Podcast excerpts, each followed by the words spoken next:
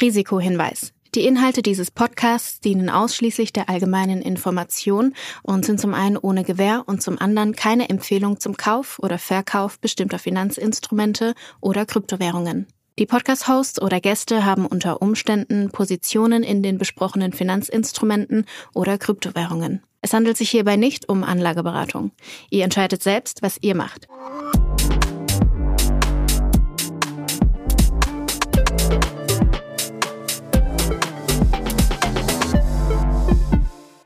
Es ist Folge 70 von Alles Coin, nichts muss. Julius, also ich muss ja mal sagen, ich bin hier total begeistert von meinem Setup, was ich hier habe. Ich weiß nicht, ob du es siehst, aber ich bin äh, in Berlin unterwegs und dementsprechend äh, fühle ich mich gerade so ein bisschen wie Joe Rogan, weil ich zum allerersten Mal so dieses Mikrofon habe, was er auch immer hat. Jetzt fehlen bei uns nur noch die, weiß ich nicht, Millionen von Streams, aber da bin ich guter Dinge, weil wenn ich mir mal angucke, worüber du heute mit mir quatschen willst, ich habe so einen kleinen, kleinen Ausblick in unser Doc gemacht, dann ist es ja sehr, sehr vielversprechend. Also du hast da Tether reingetickert, du hast die Coinbase Blockchain reingetickert, du hast den Bitcoin ETF reingetickert und ich habe schon das Wort Drama gelesen. Es verspricht eine wundervolle Folge zu werden. Äh, bevor wir da aber direkt einsteigen, erzähl doch erstmal, wie geht's dir? Ähm, gut, im Gegensatz zu dir mache ich äh, keinen Urlaub aktuell und habe heute nicht Geburtstag. Äh, alles Gute nochmal an dieser Stelle und äh, sch äh, schreibt doch mal Flo alle. Er, er, mag das sehr gerne, wenn man seinen Geburtstag feiert, hat er mir verraten. ähm, nee, ansonsten alles, alles gut. Ja, die Woche ist viel passiert. Ich glaube, ich glaube, da haben wir ein paar, paar gute Themen. Ach, ich bin begeistert. Ich bin auch begeistert, dass die ganze Welt jetzt weiß, dass ich alt werde. Na, also ich habe wirklich jahrzehntelang kein Problem gehabt mit dem Älterwerden, aber jetzt die 30, äh, die ich ja heute geknackt habe. Also wir nehmen wieder an einem Freitag auf, das heißt, wenn ihr das hört, dann ist die große Sause schon vorbei.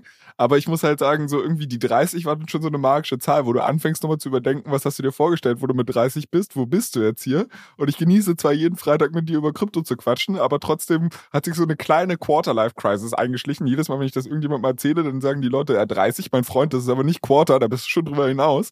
Dementsprechend lass uns das Thema gerne parken, aber trotzdem vielen, vielen Dank ähm, bezüglich deiner Glückwünsche. Deshalb lass uns alles weitere an Vorgeplänke vielleicht auslassen und in die Themen reinsteigen. Du hast Tether in Stock getickert. Und da stehen ganz viele impressive Zahlen drin. Ich glaube, du hast erwartet, dass ich mir die durchlese. Habe ich natürlich nicht gemacht, weil ich habe Urlaub. Aber erzähl doch mal, was gibt es neu an der Tether-Front? Genau. Tether, seinerseits Herausgeber des größten Stablecoins USDT, hat mal wieder für das Q2 ihre Zahlen reported. Wir hatten das im Q1 hier schon mal kurz ähm, besprochen, dass die in der Vergangenheit ja oftmals stark kritisiert wurden, dass das so ein bisschen so eine Blackbox ist und eigentlich keiner weiß, ähm, was da genau vor sich geht. Und um das zu ändern, haben sie sich entschieden, dann mit einer Auditing-Firma äh, ähm, zusammenzuarbeiten, um das jetzt alles ein bisschen öffentlicher zu machen und quartalsweise jetzt dann auch ähm, gewisse Kennzahlen zu, zu berichten. Das haben sie jetzt wieder gemacht und es ist ganz interessant, weil ich glaube, man sieht einfach, was für eine was für eine Gelddruckmaschine die sich da aufgebaut haben. Ähm, Nochmal vielleicht kurz als Recap, das Geschäftsmodell von so einem Stablecoin-Herausgeber ist relativ einfach. Du nimmst Einlagen, idealerweise in Dollar, wenn du einen Dollar-Stablecoin rausgibst. Ähm, und mintest quasi für jeden zusätzlichen Dollar, den du als, äh, als äh, Einlage hast, mintest du dann quasi digitale, äh, also Stablecoins on-chain. Äh, das Geld, was du als Einlage hast, kannst du natürlich mm, anlegen, ja, idealerweise äh, gewinnbringend in kurzfristige Staatsanleihen und so weiter. Und dadurch, dass die Zinsen auf diese Staatsanleihen relativ stark gestiegen sind in, in den letzten ja, 12, 12, 18 Monaten, ähm, und, sag ich mal, die Menge an, an Geld, was Tether halt hat, extrem groß ist, verdienen sie damit sehr, sehr viel Geld, weil diese Zinsen, die sie quasi auf die Einlagen verdienen, die reichen sie nicht weiter. Ist übrigens ein Modell, ist übrigens ein ganz interessantes Modell, wo andere Stablecoin-Anbieter ähm, jetzt schon, da habe ich letztens was zu gelesen, die damit experimentieren wollen, dass du quasi einen Yield-Bearing ähm, Stablecoin hast. Also dass quasi dieses Geld, was du verdienst durch die, durch die Einlagen, dass davon irgendwie ein, ein Teil dann auch weitergegeben wird. Ja. Äh, aber das mal außen vor. Ähm, um, genau, wenn man sich das jetzt mal ähm, anschaut, hat Tether im zweiten Quartal über eine äh, Milliarde US-Dollar Gewinn gemacht. ähm, sie halten, ja, das, das ist schon, äh, das ist schon ordentlich. Ähm, oder Billion, ja, also, Milliarde, nee, nee, warte mal, Billion, Billion, Billion. Ja, das ist eine Milliarde bei uns, mein Freund. Ah, ja, stimmt. manchmal, manchmal, manchmal komme ich wieder durcheinander. Ich, ich, ich, ich verstehe es auch nicht, dass man da sich immer noch nicht einigen konnte auf eine gemeinsame äh, Benennung der, der Potenzen in quasi im englischsprachigen und, und im ja, Deutschen. das, das stimmt. Also bei mir wird es irgendwie kritisch, wenn die Trillions dann dazukommen. Weil ja, das finde ich, also so Billions, das habe ich mir halt irgendwann einfach gemerkt, weil es gibt ja auch eine Fernsehserie, die so heißt und so eine Geschichten. Ähm, aber, aber Trillions, also gerade wenn Apple dann halt, wenn wir irgendwie über die Bewertungen sprechen, dann wird's immer abstrus. Aber vielleicht zur Einordnung einmal, du hast gerade gesagt, eine Milliarde, also es ist Quartalsgewinn, ne? In den letzten drei Quartal. Monaten eine Milliarde gemacht. Das heißt, alles, was die ja machen, also zum Vergleich, ich habe gerade mal geguckt, Disney, ne? So irgendwie die Entertainment Company schlechthin, Marktkapitalisierung von 150 Milliarden plus haben im letzten Quartal auch 1,1 Milliarden Net Profit gemacht, also Net Income. Das heißt, da ist auch schon alles abgezogen, da sind auch schon Steuern abgezogen etc.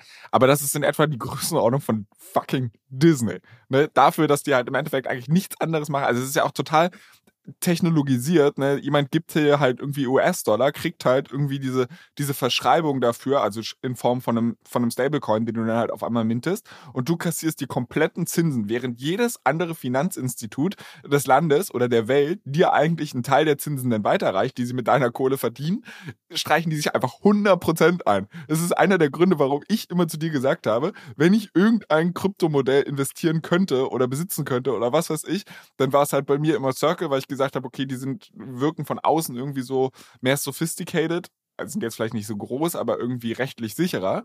Und deshalb immer Circle, aber Tether eigentlich dieselbe Nummer. Und wenn wir jetzt hier mal Zahlen haben, dann sieht man halt, was, was für eine crazy Geschichte das ist. Aber ich wollte dich nicht unterbrechen. Erzähl weiter. Ja, genau.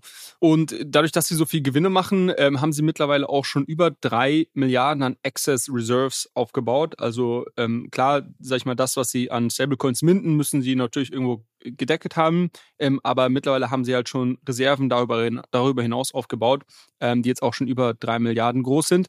Und ähm, was wir auch im Q1 hier schon besprochen hatten, dass Tether ja bekannt gegeben hat, ähm, dass sie bis zu 15 Prozent dieses, dieses Operating ähm, Gewinns, also jetzt die, die Milliarde in dem ähm, in dem äh, Quartal im, in Bitcoin investieren äh, werden, um quasi neben ihren Dollarreserven auch größere Bitcoin-Reserven aufzubauen.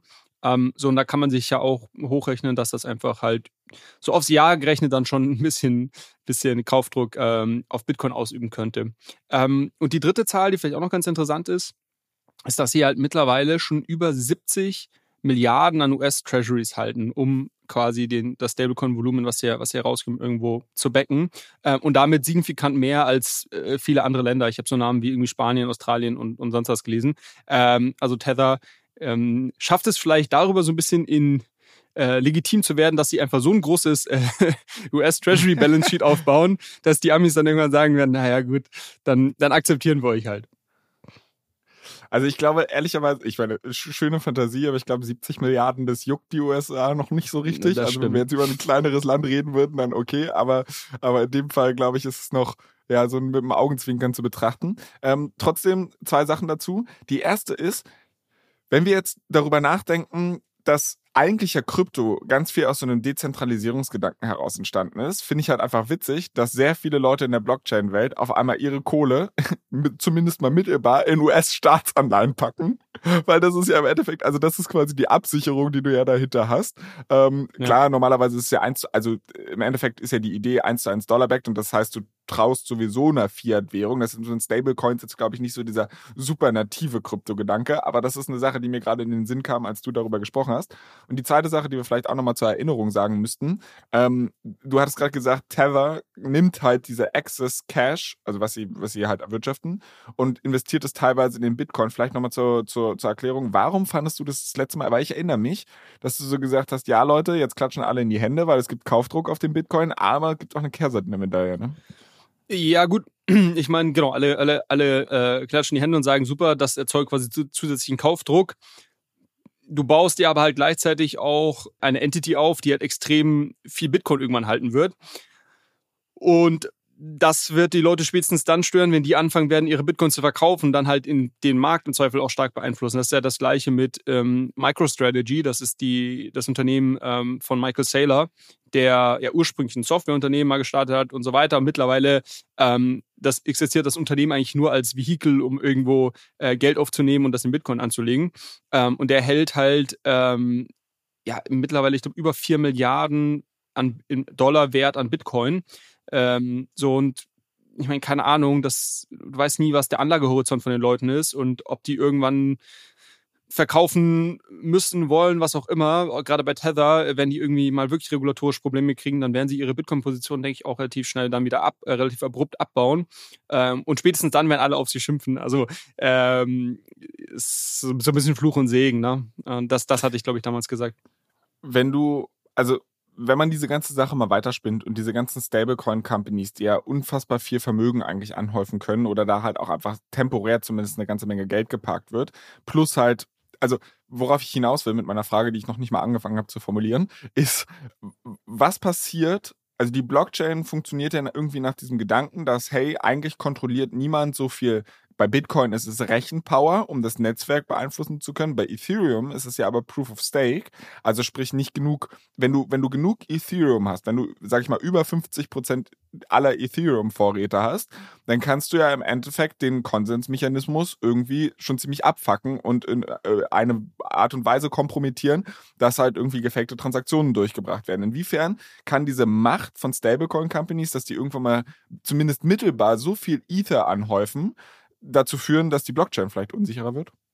Genau, also ich glaube, gute, gutes Thema oder gute Frage, die du da ansprichst. Also ich sehe das, sehe das Risiko jetzt nicht so direkt. Also zum einen glaube ich, Ether hält noch keiner der Stablecoin Companies, ähm, aber aber ich meine, das worüber okay, du sprichst wow. oder der, das was du das was du ansprichst ist quasi es wird immer große Spieler geben, ähm, die irgendwie signifikanten, vielleicht irgendwann mal schaffen, signifikanten ähm, Teil am Netzwerk irgendwo zu besitzen. Äh, und, und inwiefern können die das dann dadurch beeinflussen?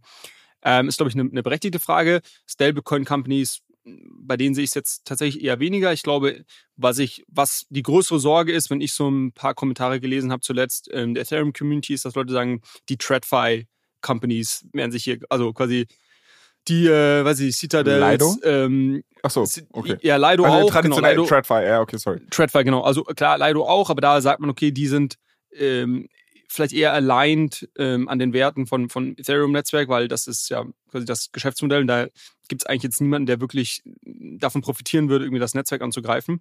Aber es gibt natürlich die Sorge, dass man sagt, okay, ähm, weiß ich jetzt nicht, dass die, die Regierung oder, oder äh, große, große Hedgefonds aus der traditionellen Welt, die schaffen es irgendwo, so viel Tokens ähm, aufzusammeln und entsprechend viele, Valida über, entsprechend viele Validatoren zu kontrollieren, um dann irgendwie das Netzwerk anzugreifen. Ich weiß nicht, ob wir, ob wir, ob wir, ob wir das jetzt äh, in aller Ausführlichkeit diskutieren wollen, weil es gibt ja sehr viele Details und, ähm, und, und könnte eine längere Diskussion werden. Ich, ich versuche es mal, mal kurz zu fassen. Zum einen halte ich es für unrealistisch, weil die Blockchain äh, transparent ist und du würdest, du würdest das mitbekommen, wenn jemand wirklich so große Mengen aufkauft. Ja? Also äh, das ist schon, also man stellt sich das, glaube ich, leichter vor, als es ist. Also ist nicht so einfach, solche Mengen, äh, 30 Prozent aller ETH irgendwie aufzukaufen. Wo, wo sollen die erstmal herkommen? Ja, ähm, Vielleicht über einen ETF? Also, dass du. Äh Vielleicht über einen ETF, ja, ähm, aber auch da würdest du es würdest ja, ja sehen. Also das, das, was ich sagen möchte, ist, ist dadurch, dass das System transparent ist, hast du ähm, einen gewissen Einblick dahingehend, wer wie viel hält und kannst Rückschlüsse darüber ziehen, ob's, ob jemand versucht, irgendwie das Netzwerk ähm, anzugreifen vielleicht. Klar, man kann es aber auch da Wallets ja aufteilen. 40, genau, genau. Ja, ja, aber, aber trotzdem, es gibt mittlerweile so viel Analytics-Software, die dir das auch alles zurückrechnen kann und so. Also halte ich für sehr unwahrscheinlich. Das, das zweite ist, dass es einfach, ähm, dass es quasi auch extrem viel viel Geld mittlerweile ähm, ähm, dann bräuchte, um quasi diesen diese Attacke durchzuführen. Klar, kann man sagen, die Leute werden das entsprechend auftreiben, aber ähm, das ist, glaube ich, darf man nicht unterschätzen. Und das dritte ist, dass es letztendlich Blockchains auch so eine Art Social Contract sind. Das heißt, was natürlich passieren kann in einem Fall, wo du siehst, okay, jetzt äh, holt sich, weiß ich nicht, wir nennen jetzt einfach mal irgendwie Citadel und fünf Kumpels holen sich irgendwie 45 Prozent des, des Ethereum, ähm, der Ethereum Tokens, äh, kontrollieren über entsprechend viele Validatoren und versuchen darüber irgendwie das Netzwerk zu, anzugreifen. Ist theoretisch möglich, ja. Äh, oder äh, analog versuchen irgendwie Rechenpower im Bitcoin-Netzwerk aufzu, äh, aufzubauen. Da ist es anders, also das, quasi die Verteidigungsmechanismen des Netzwerks im, bei Bitcoin funktionieren anders als die bei einem Proof-of-Stake-Netzwerk. Das muss man unterscheiden. Bleiben wir mal beim Proof-of-Stake. Ähm, dann hast du immer noch im, sag ich mal, Worst, Worst Case die Möglichkeit, ähm, eine sogenannte, sag ich mal, Social, Social Hard Fork zu machen. Im Sinne von, äh, das Netzwerk oder die Leute im Netzwerk können entscheiden, ähm, dass sie quasi diese, ähm, diese Chain, die durch diese Validatoren, die von den bösen Leuten kontrolliert werden, nicht mehr akzeptieren und auf einer anderen Chain einfach weiterbauen. Also du kannst dir vorstellen, eine Blockchain quasi sind ganz viele Transaktionen aneinandergereiht. Das heißt, du kannst zu jedem beliebigen Zeitpunkt letztendlich, was man als Fork bezeichnet, also quasi eine Abgabelung einbauen und einfach sagen, okay, ab dem Block X akzeptieren wir diese Transaktion nicht mehr, sondern wir machen unsere eigene Blockchain. Und in unserer eigenen Blockchain werden die Leute, werden die äh, diese Validatoren, die Tokens, diese Validatoren halten einfach irgendwo nicht abgebildet. Ist ein ganz schön krasser Case und gibt's auch sehr, sehr viel Diskussion darüber, ob man sowas überhaupt machen möchte, weil das halt auch gegen die Grundprinzipien von, von äh, sehr viel, für das eine Blockchain steht, ähm, geht. Ist in der Vergangenheit schon mal passiert. Wir hatten es hier besprochen, dass, dass ähm, der, äh, der DAO-Hack ähm, 2016, da gab es eben diese Hardfork of Ethereum. Und ähm, ich möchte nur sagen, quasi, es gibt diese, es gibt diese absolute Notbremse, die du ziehen kannst, wenn sowas passieren sollte. Ich halte es für sehr un unrealistisch. Ähm, aber ja, das sind immer so, so, so, das sind immer so Szenarien, da kommen dann immer mal, kommt dann immer mehr um die Ecke. Also wenn du wirklich irgendwo Krypto-Kritiker äh, siehst, die haben meistens irgendwo solche Szenarien irgendwo in der Hinterhand und, und schmeißt die dann gegen den Kopf. Ähm, ich glaube, es sind mehr Gedankenspiele, als dass es wirklich praktikabel umsetzbar ist. Okay, also ich merke gerade, dass mit meinen ja, Hirnfürzen ich dich hier nicht aus der Reserve locken kann. Dementsprechend lass uns direkt weitermachen. Ich habe notiert, Tether, krasse Company und macht arsch viel Geld. Fast genauso viel wie Disney äh, pro Quartal macht. Und du hast aber nicht nur vorgehabt, mit mir über Tether zu quatschen, sondern nach der inspirierenden Erfahrung in Paris mit deinem Kaffee und Coinbase hast du gedacht, wir müssen nochmal über deren Blockchain-Project sprechen. Warum? Also es ist so eine Mischung an Themen jetzt, die, die mit Coinbase zusammenhängen. also zum einen wird ähm, ähm, Coinbase voraussichtlich am 9. August die Base Chain ähm, ähm, offiziell launchen. Ne? Und ähm, das nehme ich zum, wollte ich zum Anlass nehmen, dass wir nochmal kurz darüber sprechen. Zum anderen ähm, haben äh, Leute jetzt in der letzten Woche da schon die die die, die ich mal die Crypto Degens schon sehr viel Unfug getrieben und Meme Coins gepumpt und im Zuge dessen ist wirklich auch irgendwie wieder Absurdes passiert. Äh, aber ich fange mal mit den, mit den ähm, normalen Nachrichten an. Also ähm, 9. August soll es losgehen. Ähm, warum erwähnen wir das? Ähm, es gibt die Spekulation darüber, dass auf der Coinbase eigenem Layer 2, ähm, also dieser Base Chain, ähm, dass da möglicherweise ähm, sehr viel Volumen ähm, drauf kommen wird. Einfach aus dem Grund, dass ähm, Coinbase eine große Userbase hat und sie es höchstwahrscheinlich deren Userbase sehr einfach machen, mit ihrer, mit den Apps, die auf dieser Base-Chain gelauncht werden, zu interagieren. Bestes Beispiel, was man gesehen hat in der Vergangenheit, war irgendwie Binance, die diese BNB-Chain gelauncht haben und sehr stark incentiviert haben, dass ähm, Unternehmen oder Protokolle auf der BNB-Chain bauen, um dann wiederum ihre User incentiviert haben, auch auf diese BNB-Chain zu gehen, dort aktiv zu sein. Und das hat dann so ein positives Flywheel ähm, erzeugt und letztendlich ähm, konnte man da, ja, sind sehr viele Tokens so durch die, durch die Decke gegangen und so weiter. Es gibt jetzt so ein bisschen die, die Hoffnung, sage ich, würde ich es mal eher als Vermutung äh, sagen, die Hoffnung, dass das auf der Base-Chain auch stattfindet. Und deshalb einfach nur im Hinterkopf behalten, ähm, vielleicht, wenn ihr, wenn ihr euch das irgendwie spannend findet, ähm, äh, achtet mal die nächsten Tage oder Wochen nach dem 9. August drauf, was denn da auf der Base-Chain so, so passiert. Wir werden es hier sicherlich auch nochmal irgendwann äh, recappen. Ähm, aber möglicherweise ähm, launchen da irgendwie Protokolle und kann sein, dass es da irgendwie relativ, relativ rund geht und ähm, ja, vielleicht ganz gute Opportunities auftauchen. Ähm, die zweite Sache, ist die, dass, ähm, dass es aber schon möglich war, jetzt in der letzten Woche auf die Base Chain äh, zu ETH zu bridgen. Also äh, du konntest quasi schon etwas auf diese Base Chain, obwohl die noch nicht offiziell gelauncht wurde, ähm, drauf bridgen und du konntest dort auch schon ähm, Tokens, Tokens launchen. Ein paar Protokolle waren jetzt schon live. Ähm, das haben dann natürlich die ganzen Kryptozocker auch gemacht und innerhalb von 48 Stunden sind über irgendwie über 80 Millionen Dollar Wert an ETH äh, auf die Base Chain gebridged worden. Man muss dazu sagen, zu dem Zeitpunkt war das war das eine One-Way-Bridge. Also man, man musste, man musste jetzt darauf warten. Äh, man wusste zu dem Zeitpunkt noch nicht, wann die, wann die Chain offiziell launcht. Heute wissen wir es. Ähm, und man musste quasi darauf warten, dass die dann launcht und erst dann äh, kann man wieder, kommen die Assets wieder rausziehen. Aber es war den Leuten egal, weil sie gesagt haben, hey, wahrscheinlich werden hier viele zocken und es wird Meme-Coins geben und sonst was und ich möchte irgendwie dabei sein. Ich möchte der Erste sein. Und es hat natürlich nicht lange gedauert, bis genau das eingetreten ist. Und es gab den ersten äh, Meme-Coin auf der Base-Chain ähm, der einen ganz lustigen Namen hat. Ähm, vielleicht kurz als Recap: Brian Armstrong, der Gründer von Coinbase, hat äh, eine Glatze. Und ähm, der Meme-Coin, der auf der, Boys, auf der Base-Chain gelauncht wurde, hieß Bald. Ähm, was, was sich quasi als ja, äh, Glatze oder Glatzkopf in amerikanischen weißt du, weißt du übersetzt. Okay, okay, ich bin so ein unfassbarer Trottel. Ich habe vorhin ja in unser Doc geschmult und habe Base-Chain gesehen und darunter stand halt Bald Token Fragezeichen, nee, oder ich weiß gar nicht, was stand da, Fragezeichen? Auf jeden Fall stand da Ball Token und ich habe halt gedacht, du willst mir erzählen, es gibt bald einen Token für die, für ja. die Base-Chain. Aber ah, gut, ja, also. Genau, die Base-Chain wird einen Token haben, aber es gab den Bold-Token Meme-Coin, der, glaube ich, innerhalb eines Tages dann 8000 Prozent äh, hochgegangen ist und natürlich die ganzen Zocker haben sich drauf gestürzt. Ähm, also ich will das gar nicht gut heißen, aber es, es kommt gleich noch eine ganz lustige Pointe zu der, zur Geschichte, deshalb will ich es dir erzählen. Ähm, ja, äh, Leute haben da irgendwie aus 500 Dollar Investment äh, siebenstellige Beträ Beträge gemacht.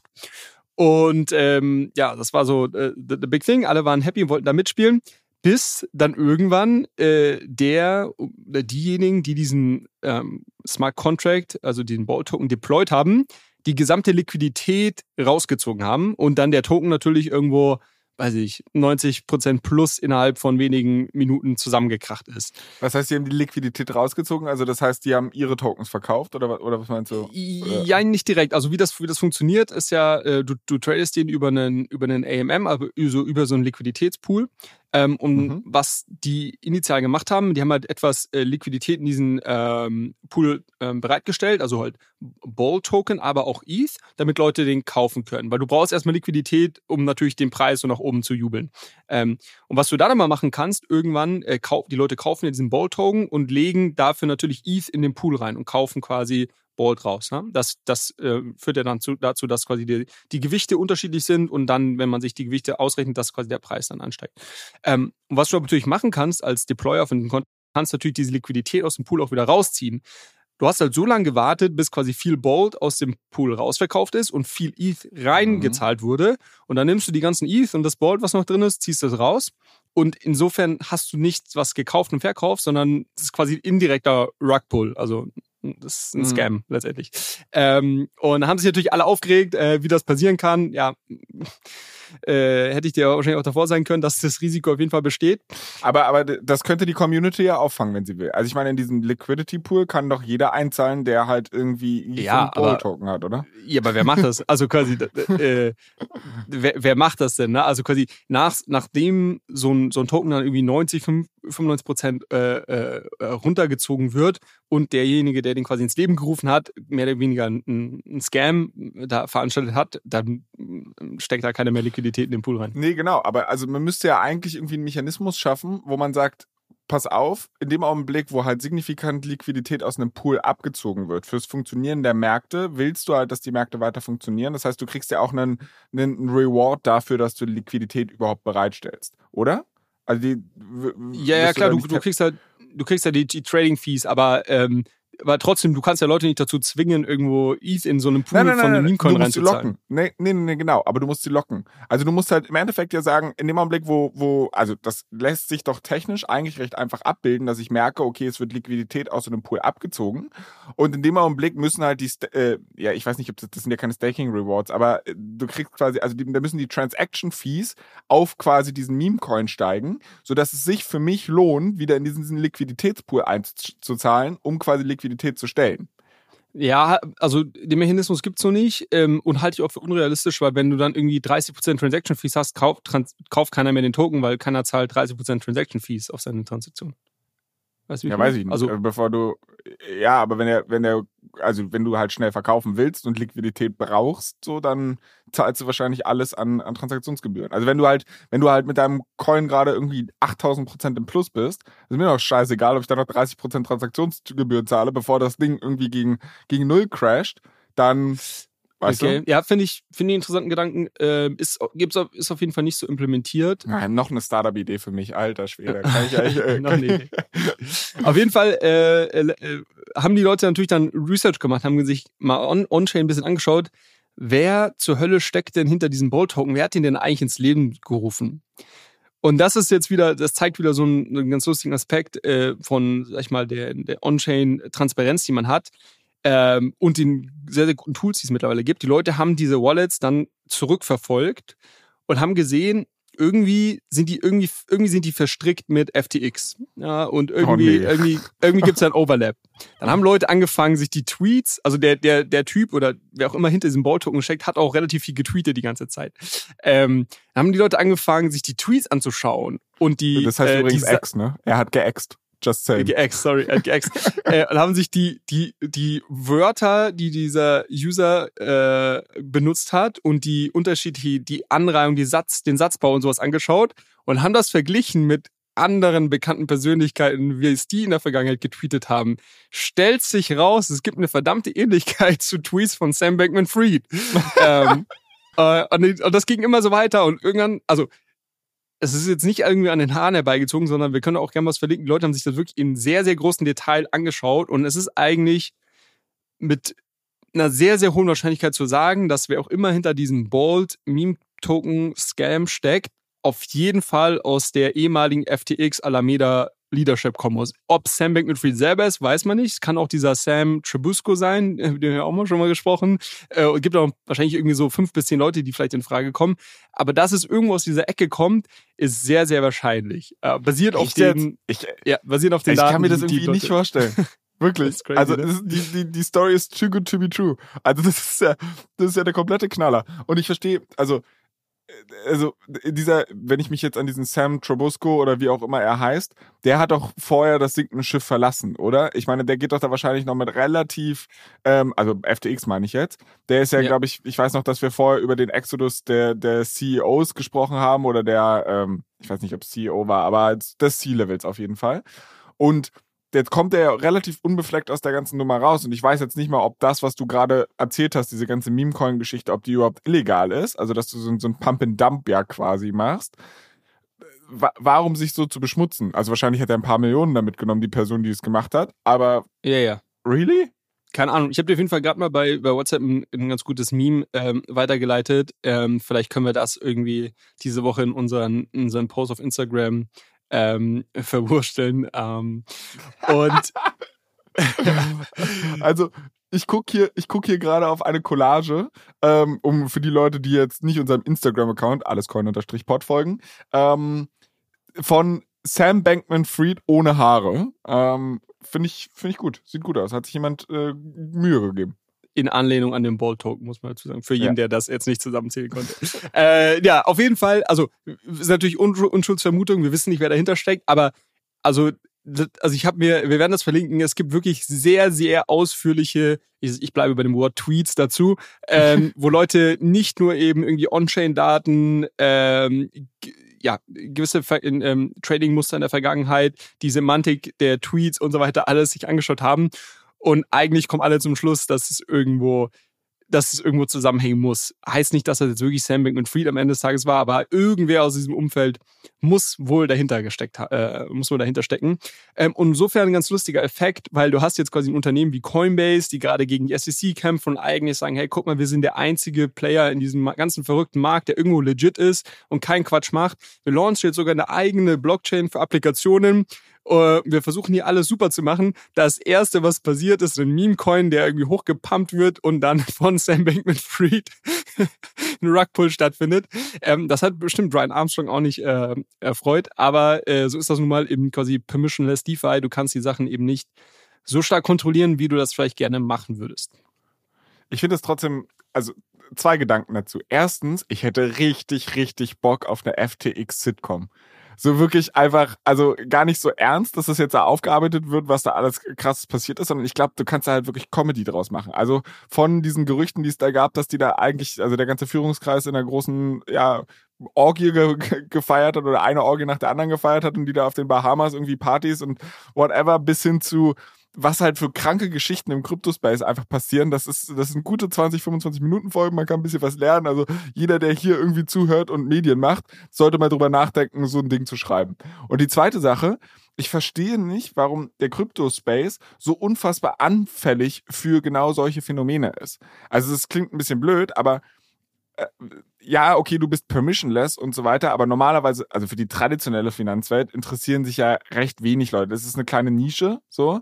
Ähm, und das ist trotzdem, Also klar, da gibt's auch skurrile Ecken, aber irgendwie ist es sehr, weißt du, was ich meine? Das ist so, so, so altbacken gefühlt und klar, es gibt auch die Finance Bros und die machen auch Memes und das, das hat ja auch so einen Schwenk mitbekommen, aber halt so diese ganze Geschichte, dass da alle fünf Sekunden eine Geschichte nach der anderen passiert, die immer abstruser wird. Warum gerade im Kryptospace? Gibt's doch bei AI nicht. Also äh, hier, KI, AI, you know what I mean? Äh, ich meine, da, das, das wird ja sehr ernsthaft jetzt gerade noch betrieben.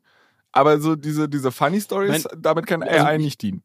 Ich meine, wir lachen, wir lachen hier drüber. Gleichzeitig ist das natürlich, genau deine Reaktion gerade zeigt ja so ein bisschen das, wie ein Außenstehender auf diese Industrie schaut und sich wahrscheinlich denkt, okay, es ist einfach immer noch Wilder Westen, ihr könnt mir erzählen, was ihr wollt mit irgendwie Adoption und BlackRock kommt jetzt und sonst was. Hier gibt es irgendwie den Ball-Token und Rugpull und was weiß ich was. Ähm, das dient natürlich nicht irgendwo der ähm, langfristigen Weiterentwicklung oder Wahrnehmung, sag ich mal, der irgendwie des, des Spaces als, als solcher. Ähm, warum das trotzdem passiert, ist, dass einfach immer noch ähm, ein signifikanter Anteil der Leute, die irgendwie heute aktiv sind, halt so Zocker auch sind und halt die Kryptowelt genau dafür verwenden. Also wie gesagt, ich habe vorhin gesagt, innerhalb von 48 Stunden wurden irgendwie über 80 Millionen Dollar Wert an ETH auf diese Base Chain transferiert, wo du nichts machen konntest, außer irgendwelche Meme-Coins kaufen und quasi Hardcore zocken. Ne? Ähm, das heißt, da gibt es genug Leute, die genau das machen wollen. Und das ist vielleicht auch ein Use Case, den der Crypto Space irgendwo surft. Das ist dieses Zocken, ist okay. Aber es gibt ja auch viele andere Themen. Nur sind halt die halt nicht so erzeugen die nicht so crazy Stories äh, und werden halt dann medial auch nicht so viel betrachtet, was dann vielleicht so ein bisschen zu einer, so einer verzerrten Wahrnehmung kommt. Ähm, aber du hast gerade schon gesagt, dass hier quasi alle fünf Sekunden eine lustige Story geschieht und ich habe tatsächlich noch eine weitere für dich dabei. Das sind fast schon ein Wirtschaftskrimi. Ähm, ja, ja wenn man so möchte. Ähm, ich lehne mich zurück. Warte kurz. So. genau. Und jetzt schieß los. Du hast heute Geburtstag, du kannst dich zu, zurücklehnen, mach dir, mach dir einen Shampoos auf.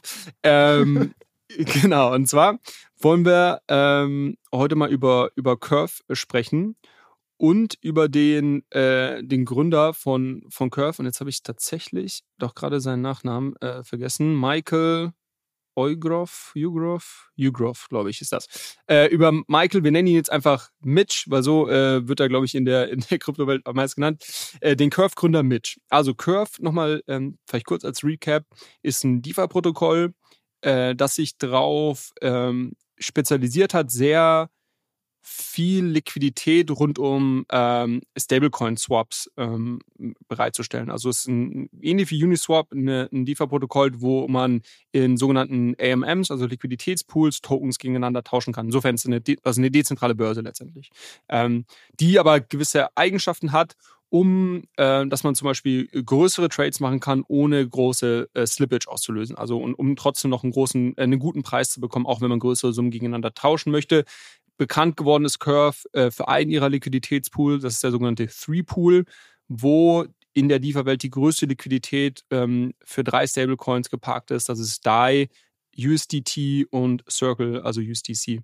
Ja, und, und dafür ist quasi Curve bekannt geworden, aber ist quasi eines der ja, Blue Chips, erfolgreichen ähm, DeFi-Protokolle ähm, und, und somit sehr, sehr groß. Äh, ich glaube, vor, vor den Geschehnissen jetzt dieser Woche hatten die über dreieinhalb Milliarden an TVL auch dort, dort geparkt auf dem, auf dem Protokoll.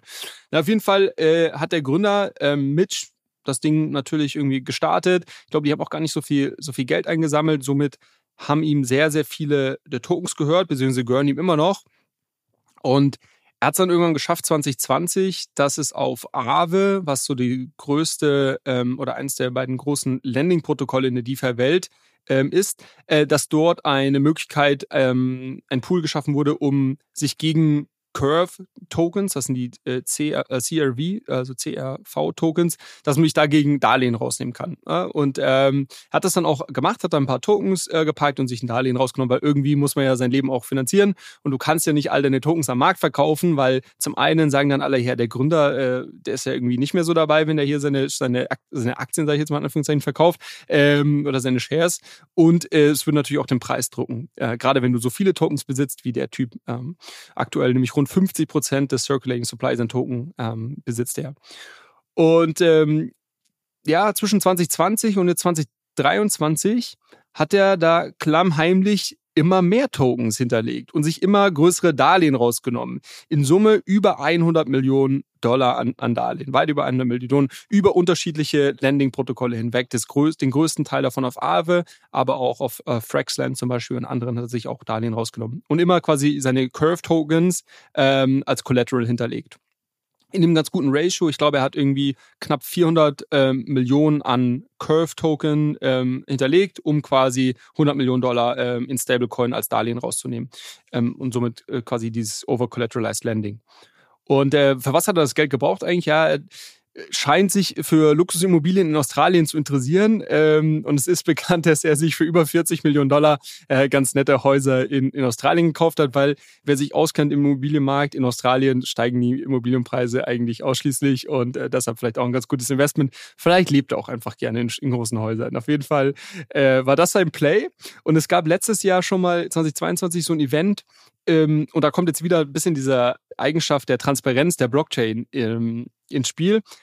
Denn das ist natürlich kein Geheimnis, sondern du musst dir nur anschauen, wer hat denn hier irgendwie sich größere Darlehen auf Aave und anderen Platt äh, Plattformen rausgenommen und welche Wallets stecken dahinter. Und dann kannst du, wenn du, äh, musst jetzt auch kein irgendwie crazy Hacker dafür sein, äh, dann siehst du, okay, das ist halt hier der, der Gründer. Äh, und 2022 gab es dann schon mal ein Event, wo Leute sich das angeschaut haben und gesagt haben, naja, warte mal, wenn wir jetzt hier den Curve-Preis um so und so viel Prozent runterdrücken können, bekommt der Typ Probleme, weil dann hat er, kriegt er quasi sein Margin Call. Ähm, in der DeFi-Welt schaut das so aus, dass du dann liquidiert wirst. Deine Position wird irgendwann liquidiert. Ähm, in, und der, und das, was du als 12 das, Millionen Tokens auf den Markt geworfen. genau, das, was ja. du als, als, als Sicherheit hinterlegt hast, wird am Markt verkauft. Ähm, in dem Fall würde das dazu führen, dass der Curve-Preis halt massiv äh, dumpen würde. Ähm, und Leute haben natürlich irgendwie gesagt, okay, wenn wir es schaffen, den Typ zu liquidieren und quasi in Schwierigkeiten zu bekommen mit seinen ganzen Darlehen, die er sich rausgenommen hat und er die nicht schnell genug zurückzahlen kann, dann können wir halt ja sehr profitabel, äh, sehr stark davon profitieren, weil wenn wir quasi Curve shorten und äh, den Preis hier ähm, dann so eine, so eine Preiskaskade äh, verfällt. Haben sie damals nicht geschafft, aber selbst spätestens seitdem das Leute zu dem Zeitpunkt versucht haben, war das so eine, ja, so eine Regenwolke, die irgendwo immer in der DeFi-Welt unterwegs war. Man wusste, der Typ hat da sehr, sehr große Darlehen rausgenommen und sobald es irgendwie mal schwierig wird rund um Curve oder den Markt, kriegt der, wird der Probleme kriegen. Jetzt hat Fast Forward ähm, Ende äh, oder Anfang dieser Woche, Ende Juli, äh, gab es leider, muss man sagen, einen kleinen, kleinen Hack auf Curve. Ähm, der, da kann man Curve auch gar nicht wirklich einen, einen großen einen, einen, äh, Vorwurf machen. Es war jetzt nicht so, dass die da irgendwo schlecht gecodet haben, aber die Programmiersprache, die sie genutzt haben, ähm, um die Smart Contracts zu programmieren, äh, eine Version von dem Compiler dieses Codes hatte wohl einen Bug drin. Und der wurde dann, der wurde gefunden. Und nach meinem Verständnis war das das Problem sogar, dass eine Security-Firma, die diese äh, Vulnerability gefunden hat, darüber auf Twitter gesprochen hat, kurz bevor, pass auf, kurz bevor Whitehead, Whitehead Hacker, kurz bevor Whitehead Hacker ähm, die, die Assets aus diesen Pools, die quasi, ähm, ja, die, die quasi in, in, in Gefahr waren, rausziehen wollten. Und tatsächlich zehn Minuten, äh, scheinbar bevor die das machen wollten, hat dann jemand anders äh, diese Assets aus den Pools rausgezogen und hat rund 70 Millionen Dollar aus Curve Pools rausgeklaut, kann man so sagen. Ähm, da gibt es jetzt noch eine ganz lustige das ist Story. der dümmste Tweet der Woche, Alter. Ja, dümmster Tweet. Ich habe auch so, ich habe auch so einen, so einen anderen äh, Tweet dazu gesehen, wo jemand nur geschrieben hat: Never ever talk about vulnerabilities. ähm, naja, auf jeden Fall äh, gibt's da gibt's da aber auch noch eine lustige Pointe zu diesem Hacker, der ja scheinbar sehr sehr schlau ist, weil ich meine, ist auch Sam Bankman-Fried oder was? Nee, nee, aber du musst ja erstmal einen, einen Bug in einem Compiler von einer Programmiersprache finden und so weiter. Also da muss man schon relativ technisch tief, tief drinstecken. Aber scheinbar hat der Hacker nicht technisch genug, äh, war er nicht technisch genug, um äh, seine Transaktionen über Flashbots ähm, laufen zu lassen. Als Erinnerung, Flashbots ist so ein Service, den man nutzen kann, um sich gegen Frontrunning auf der Blockchain, Blockchain zu schützen. Und er hat seine Transaktion einfach ganz normal auf Ethereum quasi in den Public Mempool geschossen. Und das haben natürlich ein paar Bots gesehen und haben sich gedacht, naja, das scheint ja irgendwie eine profitable Transaktion zu sein die Frontrun wir mal. Und er hat quasi einen Großteil der, des, des gehackten Geldes direkt wieder verloren und an gewisse Bots, an gewisse Bots, die ihn gefrontrunnt haben. Ähm, hm. Die Bots übrigens oder die Betreiber von diesen Bots haben, äh, glaube ich, einen Großteil dieser ähm, Assets auch schon wieder zurückgezahlt an Curve. Also das war quasi Glück im Unglück für Curve. Warum erzähle ich die ganze Geschichte? Ähm, Im Großen und Ganzen war das für Curve jetzt kein dramatischer Hack im Sinne von, äh, das Geld, was gestohlen wurde, war nur ein kleiner Bruchteil von der gesamten Assets, die auf Curve waren. Aber das hatte zwei Folgen. Das eine ist, es war einfach Vertrauen verloren gegangen. Und man hat relativ schnell gesehen, dass äh, ich glaube rund 40 Prozent des äh, TVL, also des, der Assets, die in irgendwelchen Curve Pools geparkt waren, wurden rausgezogen. Ähm, das ist quasi das Schlechte für Curve. Äh, und das zweite ist, dass der Curve-Token natürlich auch ein bisschen verloren hat. Und dann haben sich Leute erinnert, warte mal, der Curve-Token geht runter. Da gab es doch diesen Gründer, der Immobilien in Australien gekauft hat, der hier gegen seine gesamten Tokens über 100 Millionen Dollar an Darlehen rausgenommen hat. Diesmal erwischen wir ihn. Und ähm, das hat natürlich äh, sehr schnell die Runde gemacht. Und äh, es war jetzt ein ja, wildes, ähm, weiß nicht, Katz-und-Maus-Spiel, wer man so möchte, die letzten Tage wo Leute versucht haben, ähm, natürlich irgendwo den Curve-Preis runterzutreiben und der gute Mitch gleichzeitig versucht hat, irgendwie seinen Arsch zu retten, auf gut Deutsch. Und ähm, das klingt, ich liebe diese Geschichte. Ey. Das klingt jetzt alles, das klingt alles sehr lustig und geht auch noch weiter, wir sind noch lange nicht fertig. Ähm, das Problem, aber was was was man sehr schnell gesehen hat äh, in sag ich mal in der Kryptowelt, äh, ist aber, dass dass das Ganze eine größere ähm, größere Lawine auslösen könnte. Nämlich, äh, wenn du dir vorstellst jetzt halt, okay, der Typ wird irgendwie liquidiert auf seinen, ähm, auf seinen Darlehen, die er sich rausgenommen hat, auf Aave und auf anderen Plattformen. Kann aber, ähm, das kann gar nicht, äh, kann das gar nicht alles zurückzahlen. Und die können gar nicht diese Menge, quasi das, was als Sicherheit hinterlegt wurde, kann nicht effizient am Markt verkauft werden ähm, gegen irgendwie Stablecoins oder sonst was, ähm, weil die Liquidität für Curve gar nicht da ist. Ähm, und somit würde das quasi dazu führen, dass die Landing-Protokolle auf was, was sogenannten Bad Debt sitzen bleiben würden. Das heißt, die würden einfach einen Verlust machen. Ja, und das würde könnte dem einen oder anderen Landing-Protokoll durchaus, ähm, durchaus quasi in die, in die Knie zwingen, was dann weitere äh, Second-Order-Effekte nachziehen würde. Und man hat das mal so ein bisschen ausgerechnet und hat eigentlich geschaut, okay, das könnte so die DeFi-Welt mal ungefähr zwei Jahre äh, zurücksetzen und einfach extrem viel äh, quasi Kaskaden an Liquidationen nach sich ziehen und super viele Leute würden Geld verlieren. Das war die große Sorge. Und ähm, die, warum, vielleicht noch ein Punkt dazu, warum ist keine Liquidität bei Curve da, muss man auch dazu sagen. Der, der Hacker hat auf Curve genau den Curve ETH Pool äh, nach meinem Wissen äh, leergeräumt. Das heißt, der Pool, der eigentlich sicherstellen sollte, dass äh, das gute äh, Liquidität da ist und dass in einem Fall, wo jetzt hier der gute Mitch äh, liquidiert wird und seine Sicherheiten am Markt abverkauft werden, das nicht einen zu starken Preisverfall von Curve nachziehen würde. Äh, und genau diese Liquidität war jetzt eben nicht mehr gegeben, unter anderem. Und ähm, das war so die große Sorge. Und was man jetzt gesehen hat die letzten Tage, ist ähm, also der äh, der, der Gründer von Curve, dieser Mitch, hat natürlich noch mehr Curve-Tokens. Er hat nicht alle, die er besitzt, irgendwo Landing-Protokolle hinterlegt, sondern hat noch mehr. Und eigentlich, was er jetzt machen könnte und sollte, ist, dass er diese Curve-Tokens irgendwie am Markt verkauft, um dafür ähm, Stablecoins zu bekommen, um seine Darlehen zurückzuzahlen. Ja, weil, weil das ist ja die große Sorge. Je mehr er quasi äh, zurückzahlt, desto, ähm, desto geringer ist seine Exposure und desto besser ist auch sein, sein Collateral Ratio, also das, was er hinterlegt hat im Vergleich zu dem, was er rausgenommen hat. Und dementsprechend erhöht sich quasi sein Liquidationspreis. Und das sind dann nicht mehr irgendwie 40 Cent, sondern vielleicht irgendwie ähm, wird er erst bei 30 Cent äh, liquidiert oder sowas und dementsprechend unwahrscheinlicher wird das Ganze. Das kann natürlich aber Markt nicht machen, weil wie ich gerade schon gesagt habe, es gibt keine Liquidität dafür. Also hat er jede Menge OTC-Deals gemacht und ähm, hat in Handshake-Deals mit sehr, sehr vielen großen Whales, äh, ich glaube über 20 Millionen Dollar, äh, über 30 Millionen Dollar OTC an äh, Curve-Tokens verkauft zu 40 Cent, also zu einem 20, 25 Prozent Discount am Markt ähm, und hat scheinbar in Handshake-Deals mit den Käufern vereinbart, ihr dürft jetzt aber irgendwie, ich glaube, sechs Monate oder sowas die Dinger nicht anrühren, sondern ihr müsst die jetzt halten, weil sonst bringt das Ganze ja nichts, wenn die verkaufen. Und hat diese 30 Millionen dann benutzt, um seine Darlehen runterzuzahlen. Und da stehen wir jetzt quasi heute. Also er macht das, glaube ich, immer noch. Gestern Nacht gab es wieder irgendwelche Deals. Ähm, verkauft quasi OTC an sehr, sehr große Crypto-Whales, die kaufen von ihm die Curve-Tokens zu einem Discount. Ähm, und die, äh, das Geld dadurch nutzt er, um sein, sein Darlehen abzuzahlen. Er hat aber immer noch, ähm, ich glaube, über 80 Millionen, irgendwie 70, 80 Millionen immer noch an Darlehen. Und die Sorge ist jetzt immer noch, also es ist noch nicht vorbei, ne? Die Sorge ist immer noch, dass er, dass er das quasi, dass er da nicht hinterherkommt. Äh, der Preis hat sich wieder stabilisiert. Ich hatte vorhin mal nachgeschaut. Ich glaube, Curve steht jetzt bei knapp 60 Cent. Ich glaube, sein, sein Liquidation-Preis eher so bei 35, 40 Cent. Also da hast du jetzt wieder ein bisschen, bisschen Puffer. Es gibt aber eine Problematik, ähm, die das Ganze jetzt auch noch hervorgerufen hat, der man, der man sich davor gar nicht so sehr bewusst war.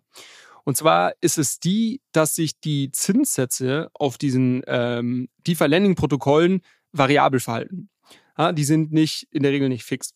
Ähm, und die gestalten sich danach, wie stark so ein Liquiditätspool ausgereizt ist. Und wenn der sehr stark ausgereizt ist, äh, man spricht von einem Utilization Ratio dann, also wenn nur noch wenig Geld in so einem Pool da ist, weil super viel rausgenommen wurde, dann erhöhen sich die Zinsen zum einen. Das um ist der Leute, Mechanismus, von dem ich vorhin gesprochen habe. Also so- das ist ja dieselbe Genau. Logik. Selbe Ja. Logik, nur das ist quasi jetzt hier im, im Landing. Du, du meintest, da ist quasi ja auf einem, auf Ja, einem, ja, genau. ähm, auf einem ähm, AMM-Pool im, im, äh, Ja. auf einer dezentralen Börse. Genau. Und der Grund ist quasi zum einen Leute zu incentivieren, weil die Zinsen sehr hoch sind, neues Geld in den Pool reinzulegen und gleichzeitig die Leute, die sich Geld rausgenommen haben als Darlehen, das zurückzuzahlen, weil die wollen natürlich keine horrenden Zinsen auf ihr Darlehen zahlen. So, das ist quasi der Mechanismus, der dahinter steht. Und jetzt muss man sagen, dass die unterschiedlichsten Landing-Protokolle diese Art von variablen Zins unterschiedlich implementiert haben. Manche ein bisschen aggressiver, manche ein bisschen mehr laissez-faire. Und jetzt haben die aber gemerkt, dass es eigentlich ein Race to the Bottom hier, weil der Typ hat nur so und so viel Geld, sage ich mal, und ist aber auf fünf unterschiedlichen Landing-Protokollen und eigentlich ist jetzt die, ist es jetzt der, im, im Sinne des Landing-Protokolls die Zinsen möglichst schnell komplett durch die Decke schießen zu lassen, um äh, damit der dieser Mitch auf der Plattform als erstes sein Geld zurückzahlt, um dann quasi fein raus zu sein und der, sag ich mal, die, die Landing-Plattform, die die Zinsen am langsamsten anhebt, die schauen dann blöd blöd rein letztendlich. Ähm, und es gibt da auf Fraxland gibt es einen ganz interessanten Mechanismus, der implementiert ist, das ist so ein sogenannter Time-Weighted ähm, Interest Rate. Ähm, die, ähm, wenn eine gewisse, gewisse Utilization Ratio überstiegen wird, verdoppelt sich der Zins, glaube ich, irgendwie alle, ah, ich meine, alle zwei Tage oder alle 24 Stunden oder sowas. Verdoppelt sich der Zins. Das heißt, irgendwie nach, nach irgendwie ein, zwei Wochen bist du irgendwie bei, ich, tausenden Prozent Zins. Und dann wird er natürlich liquidiert, weil, weil da, dementsprechend quasi ähm, erhöht sich seine erhöhen sich seine Schulden. Ähm, und somit haben natürlich alle gesagt, okay, Fraxland hat das eigentlich ganz gut gelöst und es gibt quasi einen sehr starken Anreiz, dass er das Darlehen dort als erstes zurückzahlt, weil da explodieren ihm die Zinsen und die anderen kann er vielleicht noch kurz liegen lassen. Und jetzt haben alle, viele andere DeFi-Lending-Protokolle auch angefangen, in irgendwelchen Governance-Proposals zu sagen, ja, warte mal, wir müssen unsere Zinsen auch schnell erhöhen, weil sonst äh, sind wir hier die Letzten und, äh, und schauen dann blöd rein. Und das ist eigentlich ein ganz interessantes Learning jetzt halt durch diesen Vorfall, dass man gesehen hat, okay, ähm, eigentlich kämpfen die unterschiedlichen Landing-Protokolle quasi gegeneinander und ähm, müssen eigentlich alle solche Variablen, ähm, so time-weighted oder sonst was, äh, Zinsmechanismen einführen, äh, um quasi sich vor Bad Debt zu schützen. Ähm, und das, ja, das war es, was, was glaube ich, was, was, was den vielen Leuten davor nicht so bewusst war und was sich jetzt dadurch gezeigt hat. Ähm, insbesondere, also ich habe ganz, ganz viele Gedanken zu diesem Punkt, aber insbesondere. Oh, sorry, sorry, dass das, Punkt. sorry, dass das so eine, so eine lange Geschichte ist, aber es hat halt irgendwie viele Nee, Facetten gehabt und ich glaube, sonst versteht man es nicht. Das ist sehr, sehr geil. Also gerade, ich finde diesen spieltheoretischen Aspekt, also was heißt sehr, sehr geil, wenn jetzt die DeFi-Welt dafür zwei Jahre zurückgeworfen wird, dann natürlich nicht, aber so aus Medienmacherperspektive ist das Content Gold, ehrlicherweise. Und ähm, insbesondere zu dem letzten Punkt, also das ist ja so sehr spieltheoretisch, weil im Endeffekt, wenn du halt alle Parteien an einen Tisch bekommen könntest, also jedes Landing-Protokoll muss ja wissen, okay, es ist ein fucking Race to the Bottom und wenn er eine, eine tatsächliche Chance hat, seine Zinsen und Schulden zurückzuzahlen, dann ähm, sollten wir halt irgendwie diese Möglichkeit auch geben, weil dann geht hier niemand mit uns oder von uns mit Bad Debt raus und wir haben irgendwie alle noch eine Chance, vielleicht mit einem mit so einem leicht blauen Auge, aber irgendwie sind alle happy. In dem Augenblick, wo halt aber einer aus der Reihe tanzt, so Gefangenendilemma etc. pp, zieht er halt alle mit in den Schmutz und deshalb sagen halt alle, also ich weiß nicht, Gefangenendilemma hast du wahrscheinlich auch im Studium gehabt, ne? Aber Ja, im ja. Endeffekt ist so ein bisschen die, die, die Idee für die Hörer, die es halt noch nicht gehört haben. Ähm, dass du hast halt zwei Kriminelle, die erwischt werden für eine minor Straftat. Also weiß ich nicht, die haben irgendwie Gras gedealt und dann würden jeder von denen halt irgendwie ein Jahr ins Gefängnis kommen. Ähm, aber der Staatsanwalt oder wer auch immer die verhört, der weiß ganz genau, pass auf, äh, die haben auch noch mit Heroin gedealt oder whatever und dafür würden sie 20 Jahre bekommen. Ähm, und jetzt gibt es halt quasi den, den Deal, oder äh, zehn Jahre, keine Ahnung. Ich, ich weiß gar nicht, scheiße, jetzt kriege ich dieses ganze Ding nicht mehr zusammen. Aber im Endeffekt ist halt so, dass die werden unterschiedlich verhört und ähm, dann wird halt dem jedem der beiden in Aussicht gestellt, hey, wenn du den anderen verpfeifst, gehst du straffrei aus der Nummer und de dein Kollege kriegt halt die 20 Jahre. Wenn sie aber beide sich gegenseitig verpfeifen, weil sie wissen ja nicht, was der jeweils andere sagt, äh, kriegen sie beide 10 Jahre. Und wenn man das Spiel theoretisch mal durchdenkt, kommt man halt zu dem Schluss, dass die andere Person, für die andere Person lohnt es sich immer, dich zu verpfeifen. Du kannst ja nicht auf die Moral vertrauen und so weiter. Also verpfeifst du die andere Person auch und du wirst deshalb spieltheoretisch zu einem negativeren Outcome für die Gefangenen kommen, weil die beide dann halt 10 Jahre bekommen, obwohl sie beide, wenn sie die Fresse halten würden, einfach nur ein Jahr bekommen würden. Ne? Das ist, das ist ja so ein bisschen die Geschichte. Und genau das haben wir hier ja bei diesem Landing-Protokoll auch, wenn die sich halt einfach mal alle an, am Riemen reißen würden. Aber es ist dieselbe Geschichte und es passiert einfach nicht. Also ich musste mich, wo du es gerade erzählt hast, an Akigos Capital erinnern. Kannst du dich noch daran, äh, an die Story erinnern? Bill Wang, der sein Hedgefonds vor zwei ah, Jahren ja, ja, oder anderthalb Jahren komplett in die Luft gejagt hat, weil er irgendwie mit, mit mega Leverage und der war halt so das Ding, der hat mit ganz vielen verschiedenen Banken Total Return Swaps äh, halt abgeschlossen, was im Endeffekt einfach bedeutet, dass die Bank halt Aktien für die gekauft haben und das halt super geleveraged und whatever. Und in dem Augenblick, wo er halt seine, seine Margin Calls bekommen hat, wollten sich die Banken halt alle an einen Tisch setzen und sagen, Leute, was machen wir jetzt? Weil wenn wir die Aktien auf einmal auf den Markt schmeißen, dann werden die Kurse halt unfassbar tippen.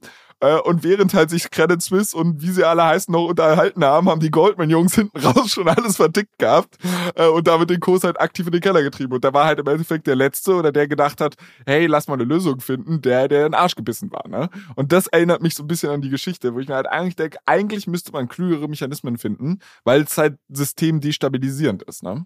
Okay, dann nehmen wir das mal zum Anlass, dass ich dir nächste Woche einen Mechanismus äh, vorstelle, der sogar, also es gibt nämlich in, der, in der Kryptowelt gab es oftmals dieses Problem, was du beschrieben hast, also quasi Gefangenen-Dilemma, äh, Thematik oder wie schaffe ich es, Incentives zwischen unterschiedlichen Parteien irgendwo zu alleinen, dass sie quasi das optimale letztendlich dieses optimale Outcome bekommen. In deinem Beispiel, beide kriegen irgendwie Straffreiheit oder was ich was.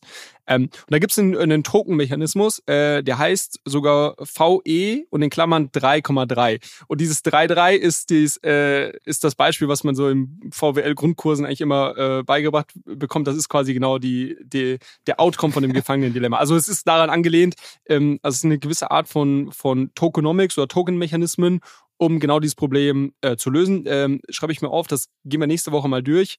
Ähm, witzigerweise ist das übrigens ein Tokenomics, die Curve, dieses Protokoll, über das wir gerade gesprochen haben, implementiert haben. Ähm, und ähm, auch Aber Curve als solches, ne, muss man vielleicht nochmal ganz kurz sagen, also Curve als solches ist ein, ein sehr gutes Protokoll. Also die haben da jetzt wenig falsch gemacht. Ja, es gab diesen Hack, aber nochmal muss man sagen, da konnten die jetzt nicht wirklich viel dafür. Da muss man eher die äh, Entwickler von dieser Programmiersprache, von diesem Compiler anschauen. Ähm, und das Zweite ist, sie haben halt einen Gründer, der halt irgendwie zu, zu doll äh, gehebelt äh, Positionen auf, auf, sein, auf, seine, auf seine Shares letztendlich rausgenommen hat. Ähm, der aber trotzdem davor irgendwie auch viel erstmal aufgebaut hat. Also äh, ich möchte, ich möchte Curve jetzt hier nicht in, in den Schmutz ziehen, aber äh, der, der Gründer, der gute Mitch, ist halt einfach eine Steilvorlage dafür, dass halt sein Collateral jetzt, sag ich mal, gejagt wird auf äh, On-Chain. Und der ist ja noch nicht raus. Und es ist äh, nach wie vor so, ich habe heute Morgen noch mal ein bisschen geschaut, ob es jetzt über Nacht irgendwelche neuen Entwicklungen gab. Also hat irgendwie noch mal ein, zwei OTC-Deals gemacht. Es gibt jetzt, es ist über schon so weit, dass zum Beispiel Aave, also Aave ist eines der, das heißt das größte Landing-Protokoll, wo auch den größten Batzen liegen hat, die haben jetzt schon in einem Governance-Proposal äh, ähm, darüber nachgedacht, ob sie selber nicht aus ihrer Treasury raus, ich glaube, 10 Millionen, 5 bis 10 Millionen Curve-Tokens kaufen, um den Preis zu stabilisieren, weil sie sagen, das ist für uns quasi das Preisrisiko, was wir hier auf uns nehmen, ist weitaus geringer, als äh, wenn der Token jetzt äh, total abfällt und ähm, wir mit diesem ganzen Bad Debt am Ende sitzen bleiben, weil dann ist unser komplettes Geschäftsmodell vielleicht äh, äh, kaputt. Äh, also ganz interessant, was jetzt gerade für, für Second- und Third-Order-Effekte dadurch ausgelöst werden. Und äh, ja, werden wir auf jeden Fall weiter beobachten. Ich hoffe, dass es noch gut ausgeht. Ähm, ich würde auf jeden Fall die Finger, also jeder, der irgendwie das aktiv traden möchte, das, ich würde auf jeden Fall die Finger von dem Curve äh, token lassen, weil ihr wisst nicht, wer da gerade alle seine Finger im Spiel hat. Und es gibt Leute, die das Ding massiv shorten und irgendwie versuchen runterzutreiben. Es gibt gleichzeitig jetzt große Protokolle, die versuchen, den Tokenpreis zu stabilisieren. Man weiß nicht, was die ganzen Leute, die diese Tokens jetzt zu 40 Cent OTC gekauft haben, was die damit machen. Wie gesagt, der Preis ist jetzt bei 60 Cent. Die könnten heute für irgendwie 50 Prozent Gewinn direkt wieder dumpen. Auch nicht schlecht. Irgendwie für 10 Millionen gekauft und drei Tage später 15 Millionen rausgenommen. Ähm, da kann man nur hoffen, dass die sich an das Gentleman's Agreement halten und let's see ich frage mich halt gerade, also ich habe diese Situation für mich im Kopf noch nicht richtig durchdrungen, aber irgendwie denke ich mir, dass jemand, der da große, dicke Taschen hat, kann da ja eigentlich so geil von profitieren. Also mal, wir reden ja über Summen, die jetzt nicht unfassbar katastrophal sind. Also was braucht man, um den Typen da out zu bailen? Keine Ahnung, 100 Mio hast du gesagt, hat er sich geliehen. Die Häuser werden auch was wert ja. sein, I don't know. Aber im Endeffekt, wenn du halt überlegst, wenn dieses Ding gerade wirklich so hardcore geschortet wird, hast du ja wahrscheinlich auch irgendwie eine Chance auf einen Short Squeeze oder whatever. Das, also das Ding kann ja explodieren von den 60%, also von den 60 Cent, die du gesagt hast, würde ich jetzt mal denken, eine Verdreifachung, Vervierfachung, Verfünffachung why not? Also könnte in kurzer Zeit passieren. Für den Fall, dass halt die Nachricht kommt, okay, er ist aus dem Schneider, er ähm, quasi, er muss nicht weiter dumpen, er wird nicht weiter Kurse dingsen. Wenn ich jetzt, keine Ahnung, 200 Mio hätte und ich habe die Sache noch nicht zu Ende gedacht, aber wenn ich 200 Mio hätte, würde ich ihm jetzt wahrscheinlich einfach in der echten Welt ein Darlehen geben, würde sagen, hier Kollege Schnürschuh, mit deinen, mit deinen Häusern, da müssen wir halt irgendwie einen Weg finden, dass ich da ein gewisses Collateral drauf habe, aber selbst wenn ich dieses wenn ich diesen Kredit abschreibe, ich kaufe nebenbei einfach DAI-Token und so weiter, stabilisiere dadurch selbst nochmal den Kurs. Und zack, boom, wird vielleicht eine Aufwärtsspirale in Gang gesetzt, dass das Ding explodiert und to the moon fliegt. Weißt du, was ich äh, meine? Also, ja, jemand, der so. Ich sag noch, man soll die Finger davon lassen, jetzt da irgendwie zu spekulieren und Flo kommt direkt mit der, der Trading-Strategie um die Ecke. Da merkt ihr auch, wir ziehen ja nicht an einem Strang, aber okay. Nein, also wie immer, ich habe ja, also ich bin ja definitiv derjenige, der hier noch viel, viel weniger Ahnung hat und dementsprechend keine Anlageberatung und so. Das ist nur das, was ich mir gerade in meinem Kopf denke. Und ich weiß nicht, ob wir jetzt Hörer haben, die mal kurz 200 Mio locker haben, um zu sagen, so, zack, boom, das machen wir jetzt. Plus, ich weiß auch überhaupt nicht, ob das eine dumme Idee ist. Also wenn ich mich irre an der Stelle, ich werde da jetzt selbst noch ein bisschen drüber nachdenken. Und es könnte halt sein, dass ich da gerade irgendwas übersehe, weil das war ein Schnellschuss und irgendwie, I don't know. Aber ich finde es halt einfach eine ganz, äh, ja, ganz interessante Idee, darüber nachzudenken. Ich finde aber trotzdem auch eine crazy Geschichte. Also wenn du mal überlegst, der Typ, mal angenommen, er schafft es da rauszukommen. Also klar, er hat für einen dann mega Abschlag alles verkaufen müssen, so. Aber wenn du halt überlegst, er war ja vorher irgendwie gar nicht in der Lage, so richtig seine Tokens zu verkaufen. Also er, er wollte ja eigentlich Häuserinvestments machen, offensichtlich, weil er, er scheint ja wirklich nicht so den, also entweder hat er versucht zu diversifizieren, aber dann hätte ich mir gedacht, okay, dass, dass er ein paar DAI-Tokens, also ich rede jetzt über den Gründer, ne, lang bevor überhaupt diese Regenwolke aufgetaucht ist, von der du vorhin gesprochen hast, wenn der halt sagt, pass mal auf, ich bin jetzt hier irgendwie auf dem Papier 600 Mio schwer, aber es ist der Crypto-Space und who knows, was die Zukunft für mich bringt. Deshalb ziehe ich da jetzt mal 20 Mio raus, kaufe mir zwei, drei Häuser in Australien, habe wenigstens ein bisschen Anlage und kann ein schönes Leben führen für den Fall, dass alles bankrott geht. Das hätte ihm ja niemand übel genommen. So verstehe ich nicht, warum er das dann halt so übertreiben musste. Also das klingt halt für mich schon so eher nach, also entweder glaubt er halt wirklich, dass äh, australische Immobilieninvestments das bessere Investment sind als, als Krypto. Total legit. Aber wenn er da halt eh keinen Bock mehr auf Krypto hatte und da raus wollte, dann hat er es jetzt auch irgendwie geschafft. Also mal angenommen, er kommt irgendwie aus der Nummer wieder raus. Und ich frage mich halt auch, warum es überhaupt diesen rein rechtlichen Durchgriff gibt. Also eine der Sachen, warum ich, ich glaube, da habe ich mit Max Vargas mal drüber gesprochen, weil ich mich immer gefragt habe, warum es im Crypto-Space nur äh, over-collateralized Landing gibt. Also dass du im Endeffekt, du, ich kann dir zwei Dollar geben und du gibst mir einen als Kredit und ich habe immer gedacht, ja, wie, wie Banane ist das denn bitte? Äh, ich verstehe schon, dass es irgendwie da mehr steckt, aber Max meinte dann, glaube ich, zu mir so, dass er meint, du hast ja keine Durchsetzungskraft im Crypto-Space wirklich. Also ich kann, ich kann halt mit deinen Wallets und so weiter kann ich ein bisschen was über dich wissen, aber ich kann die Kreditwürdigkeit nicht nicht wirklich einschätzen und selbst wenn du mit der Kohle abhaust, kann ich nichts dagegen machen, weil der Crypto-Space halt mehr oder weniger anonym ist, so, weißt du? Und ich frage mich halt, also ja, der Typ hat halt ein Collateral dahin gegeben, ähm, das geht jetzt in die Hose ja, so what? Also ist es überhaupt rein rechtlich so, dass er jetzt eine, eine echte Schuld da hat, die man wirklich auch so zivilrechtlich durchsetzen kann? Also vermutlich schon, aber glaube ich dann nicht. verstehe ich nicht, warum wir nicht generell under-collateralized Landing machen. Mm, nee, glaube ich nicht. Also ähm, in, in dem Fall, ich meine, du hinterlegst etwas als Sicherheit ähm, und ähm, in, zu dem Zeitpunkt, wo das, was du als Sicherheit äh, hinterlegt hast, weniger wert ist als das, was du rausgenommen hast, hast du quasi auch kein Anreiz mehr, dein Darlehen zurückzuzahlen, ne? weil du hast quasi Gewinn ja, gemacht. Genau.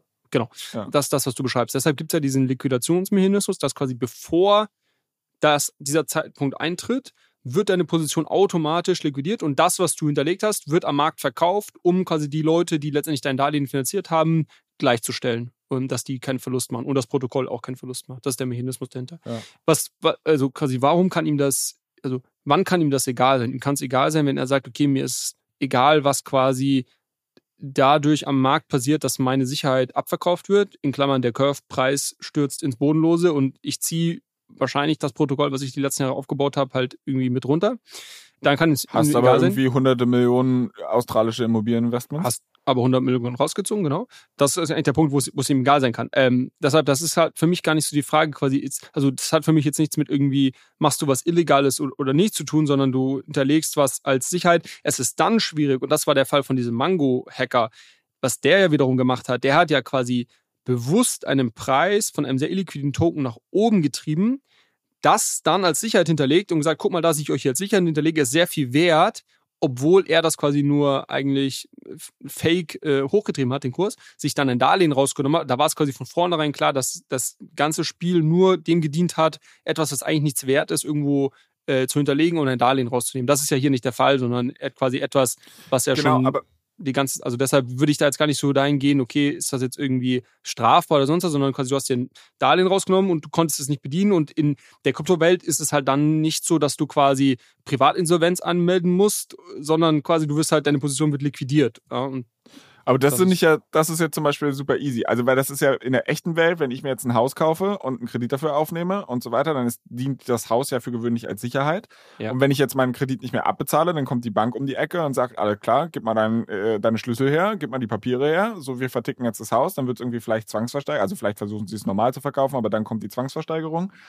Äh, und dann stellt man fest, ja, okay, wir haben dir, weiß ich nicht, 500.000 geliehen. Wir, das Haus ist aber, weil irgendwie jetzt doch nicht mehr so toll, stellt sich heraus, dass da irgend, also whatever. Das Haus ist dann nur noch 400.000 wert, die Bank kriegt nur noch 400.000 drauf auf ihren Kredit und würde dann halt trotzdem sagen, ja, hier Kollege, du schuldest uns immer noch 100.000 äh, und, und die wollen sie von dir sehen. Also unabhängig, ob du die Sicherheit quasi, also wenn die Sicherheit nicht genau. zur Deckung deiner, das, deiner Das ist der Unterschied. Ausreicht, genau, das ist der Unterschied. In okay. dem Fall gibt es den Mechanismus nicht direkt, sondern das Protokoll würde sogenannten Bad Debt eben incurren.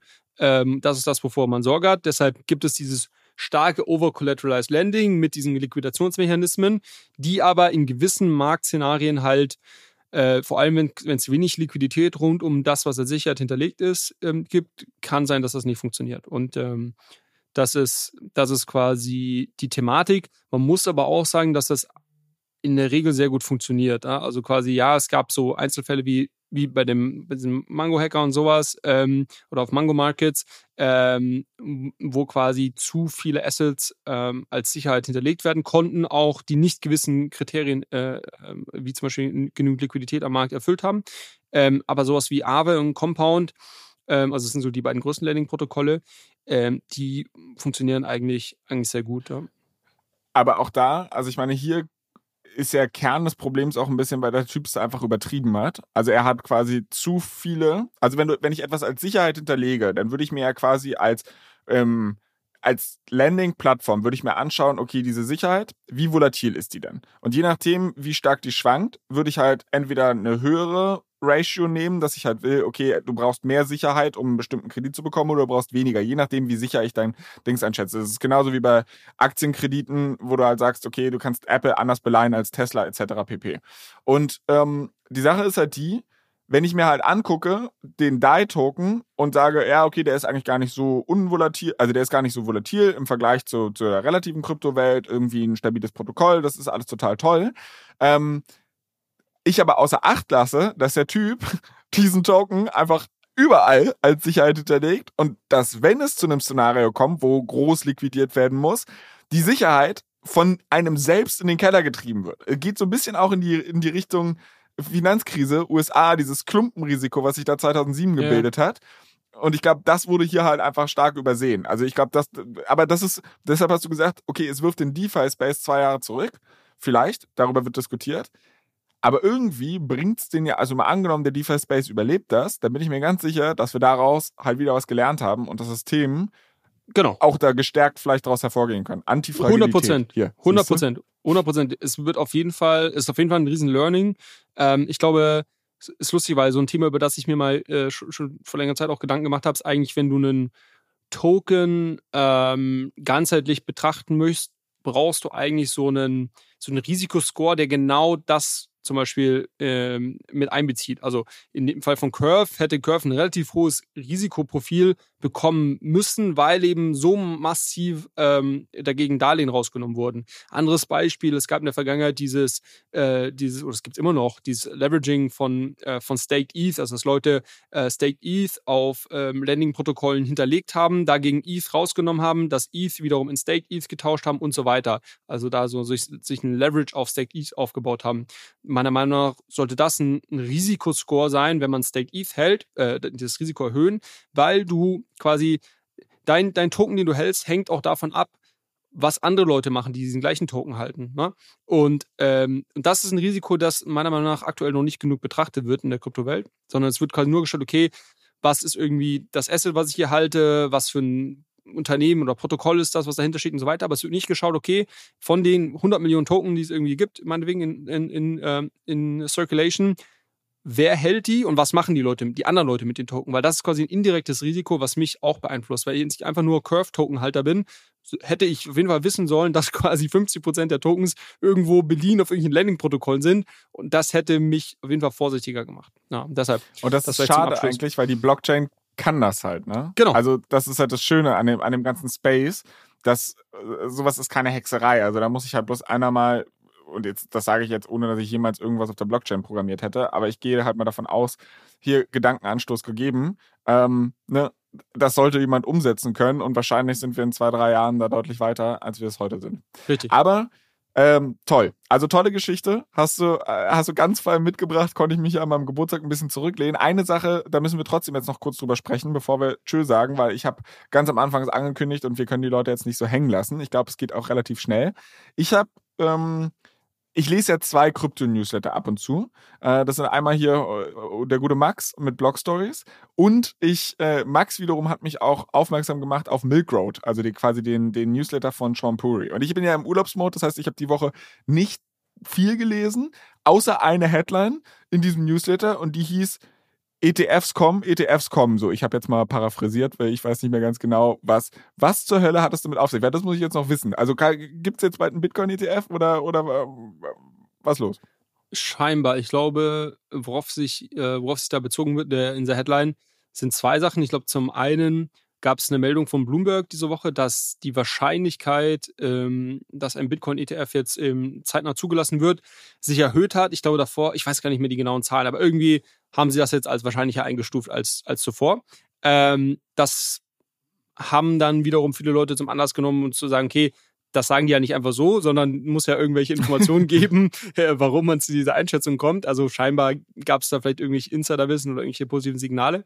Ähm, so, das war die eine Meldung. Ich glaube, die andere war, dass sich jetzt noch weitere Anbieter für ähm, ähm, Bitcoin-ETFs ähm, in, die, in die Schlange gestellt haben ähm, zur, zur Registrierung oder zur Zulassung. Ähm, und Leute so ein bisschen, glaube ich, auch geschaut haben, okay, wenn ein Bitcoin Futures ETF, dann ein Bitcoin Spot ETF zugelassen wird, dann müsste logischerweise eigentlich auch irgendwann ein ETH ähm, ETF kommen. Ich glaube, das war so die Meldung, die ich mitbekommen habe. Dann ja, dementsprechend ähm, haben Leute das positiv eingeordnet. Ähm, das ist eine ganz interessante Timeline. Es gibt da einen Mechanismus, ähm, ich hatte mir das mal durchgelesen, ich versuche es jetzt ja irgendwie einigermaßen richtig wiederzugeben. Also von dem Zeitpunkt, wo du das anmeldest, hat die SEC dann so und so viele Tage, ähm, das irgendwo äh, dir eine Zulassung zu gewähren oder eben nicht. Und dann gibt es quasi so, eine, so einen weiteren Review-Mechanismus. Und da sind irgendwie so vier bis fünf Schritte. Und ähm, wenn sie das, wenn die SEC das maximal ausdehnen möchte, dann wüssten wir nächstes Jahr im, und jetzt muss ich lügen, ich glaube, irgendwas zwischen März und Mai. Also irgendwie so Frühjahr, äh, Frühjahr 2024 ist quasi der letzte Zeitpunkt, wo sie dann eine Entscheidung treffen müssen. Also dann können sie es nicht nochmal verlängern. Ähm, so. Und alles dazwischen jetzt aber sind quasi mögliche Zeitpunkte, wo es dann schon eine Zulassung geben könnte. Es wird natürlich davon ausgegangen, dass die SEC das maximal ausdehnt, ähm, um sich irgendwie ein bisschen Zeit zu kaufen. Ähm, aber das nur vielleicht im, muss man im Hinterkopf behalten, weil natürlich viele Leute spekulieren rund um dieses Event, okay, äh, ETF-Zulassung, das wird höchstwahrscheinlich in positives Event, kann aber auch so ein äh, bei der Rumor Sell the News Ding sein, who knows.